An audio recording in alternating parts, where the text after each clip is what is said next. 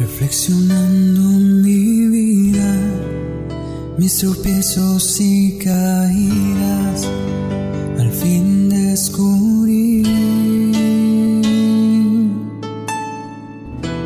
que te busqué donde no estabas, en otras aguas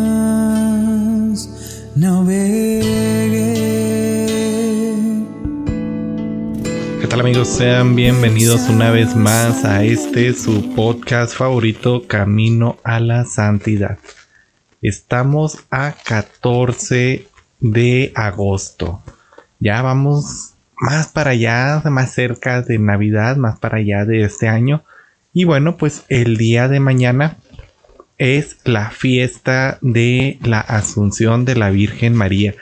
El día de hoy, bueno, pues estamos recordando a San Maximiliano Colbe, pero bueno, no hablaré acerca de él. Los invito que si quieren conocer un poco de la vida de este santo, que bueno, pues dio su propia vida por un desconocido, alguien que lo acompañaba en este campo de concentración. Bueno, pues vayan a nuestra página desde las redes.com y ahí podrán saber un poco más acerca de la vida de San Maximiliano Colbe. Y bueno, pues hoy me gustaría hablar un poco acerca de este dogma de la anunciación de la Santísima Virgen María. Y bueno, para empezar, ¿qué es un dogma? Un dogma es una este, verdad, una verdad de fe que ha sido revelada por Dios y que bueno, ha sido transmitida desde los tiempos de los apóstoles a través de la escritura y de la tradición y que bueno pues son las propuestas de la iglesia que bueno se dan a toda la iglesia universal como un una verdad indiscutible de la revelación de nuestro Señor. Sirve este fundamento pues para nuestra creencia, para que nosotros dejemos muy claro cuál es nuestra ideología, qué es lo que cree la iglesia y también para dejar muy claro y especificado qué es esto que bueno pues sabemos que ha sido esta verdad que ha sido revelada por Dios a su iglesia y que bueno pues todos los católicos ya sea aquí en México o en el otro lado del mundo pues tenemos muy claro al respecto. Este, ahorita en la actualidad, pues son algunos los dogmas que han sido proclamados por la iglesia.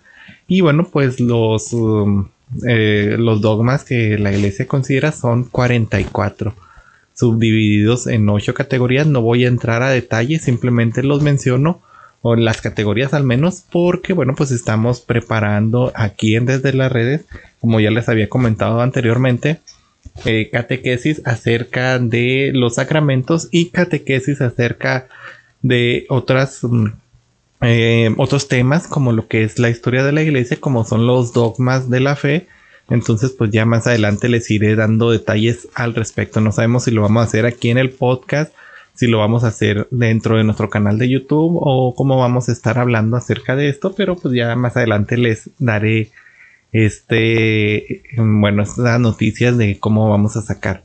Y bueno, pues en síntesis, los dogmas de la fe son los que se basan en la autoridad de Dios que los revela.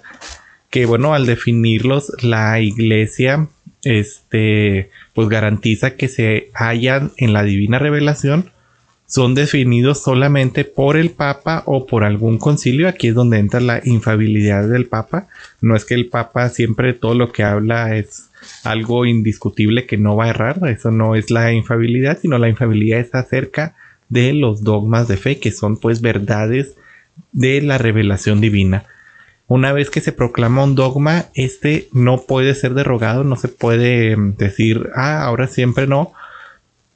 Los católicos estamos obligados a creer en estos dogmas. Ahora sí que no es como por ejemplo, las apariciones de la Virgen, que si tú no crees en dicha aparición no estás incurriendo en ningún pecado ni nada, o si tú no crees en eh, cierto sacerdote o lo que sea, bueno, pues estás en todo tu derecho, pero sobre los dogmas de fe es obligación de todo católico creerlo porque no es algo que está diciendo el Papa, no es algo que están diciendo los obispos, sino es una verdad revelada por Dios.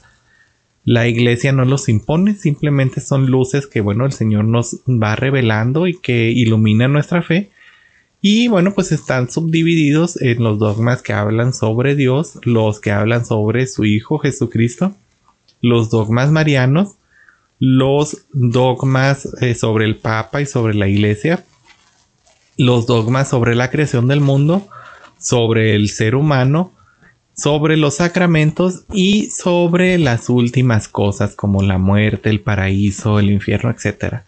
Y bueno, ya para no entrar a detalle, hoy hablamos sobre el dogma específico de la este, asunción de María. Es un día de precepto en muchos países, en otros no. Todo depende mucho de la conferencia episcopal de cada país.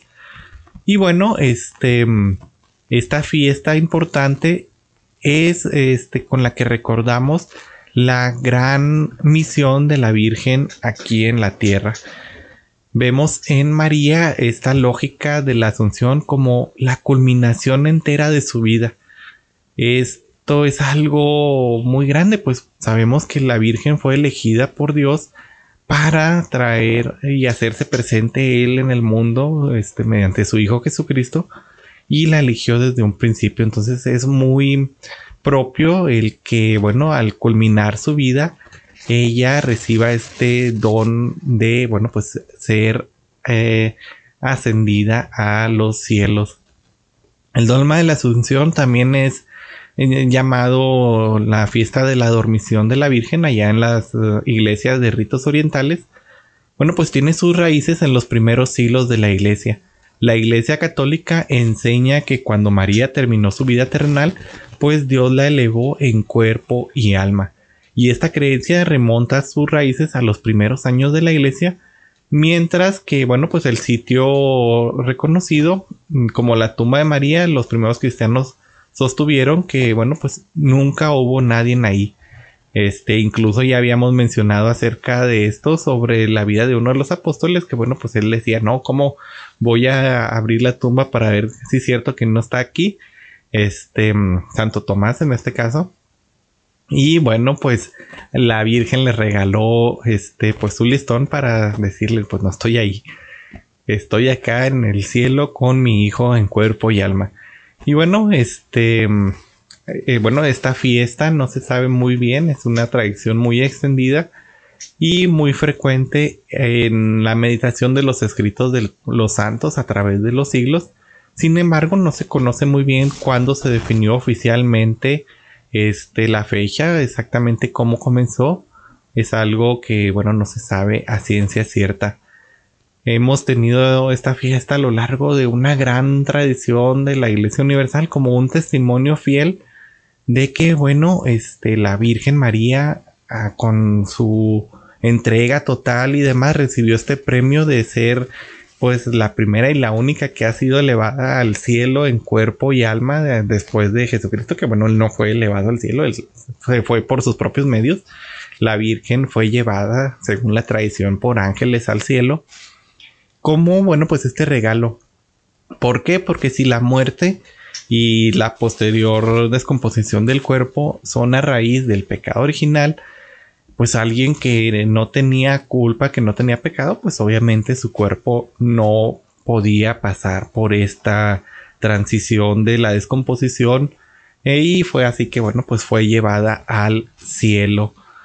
Y bueno, pues este dogma fue definido por el Papa Pío XII después de elevar a Dios repetidas súplicas y de haber invocado la luz del Espíritu para este gloria pues de Dios Todopoderoso que bueno pues otorgó a su madre a la Virgen María esta especial benevolencia en honor de su hijo. Este rey de todos los siglos y vencedor del pecado pues era una forma de dar este honor a su madre para alegría de todos y regocijo de toda la iglesia. Y es así que, bueno, con la autoridad de nuestro Señor Jesucristo, de los apóstoles Pedro y Pablo y este con la autoridad del Papa pues se declaró este dogma revelado por Dios que era el de la Inmaculada este Madre de Dios, la siempre Virgen María y que bueno pues era declarado este que bueno su cuerpo fue llevado en cuerpo y alma a la gloria celestial. Por eso los hermanos de las iglesias orientales dicen, bueno, pues es que simplemente no murió o simplemente se quedó dormida, es la fiesta de la dormición, donde fue llevada en cuerpo y alma, se durmió para la tierra y despertó para el cielo, así como cuando ordenan un nuevo sacerdote y la frase que yo recordaba mucho del seminario, pues me postré siendo un simple humano y me levanté eh, siendo un simple humano, un pecador, y me levanté siendo sacerdote. Así la Virgen María se quedó dormida para el mundo y despertó para la gloria eterna. Y bueno, pues esto lo sacamos este, también aquí en referencias del Evangelio de San Lucas, que dice, bueno, en aquellos días María partió y fue sin demora a un pueblo de la montaña en Judá, entró a la casa de Zacarías y saludó a la Virgen. Entró y apenas eh, entrando, este, se escuchó el saludo de María, el niño saltó eh, en su seno, en este caso de Isabel, y llena del Espíritu Santo exclamó esta verdad, bendita tú entre todas las mujeres y bendito el fruto de tu vientre Jesús. Y bueno, este, desde tiempos muy anteriores, según la tradición, los apóstoles y los sucesores de los apóstoles, los obispos, este, y los que le siguieron después, ya celebraban esta fiesta de la Asunción de María. Era una verdad que todos conocían, una verdad que fue transmitiéndose poco a poco a lo largo de los años, a lo largo de los siglos, hasta que finalmente pues el Papa ya viendo toda esta tradición de la iglesia, no porque a él se le ocurrió, no porque a los obispos de su tiempo se le hayan ocurrido, sino porque era algo ya revelado por Dios que durante muchos siglos se fue transmitiendo bueno, pues lo simplemente lo proclamó a la Iglesia Universal, pero esto era algo que ya toda la Iglesia Universal ya celebraba y festejaba esta asunción de la Virgen al cielo. Y bueno, pues la Virgen María eh, con su Magnificat, cuando, bueno, volviendo a esta cita bíblica, dice, mi alma proclama la grandeza del Señor, mi espíritu se alegra en Dios mi Salvador, porque miró con bondad a su humilde sierva. Y bueno, pues en adelante todas las generaciones me llevarán, llamarán bienaventurada, porque el Todopoderoso ha hecho cosas grandes en mí.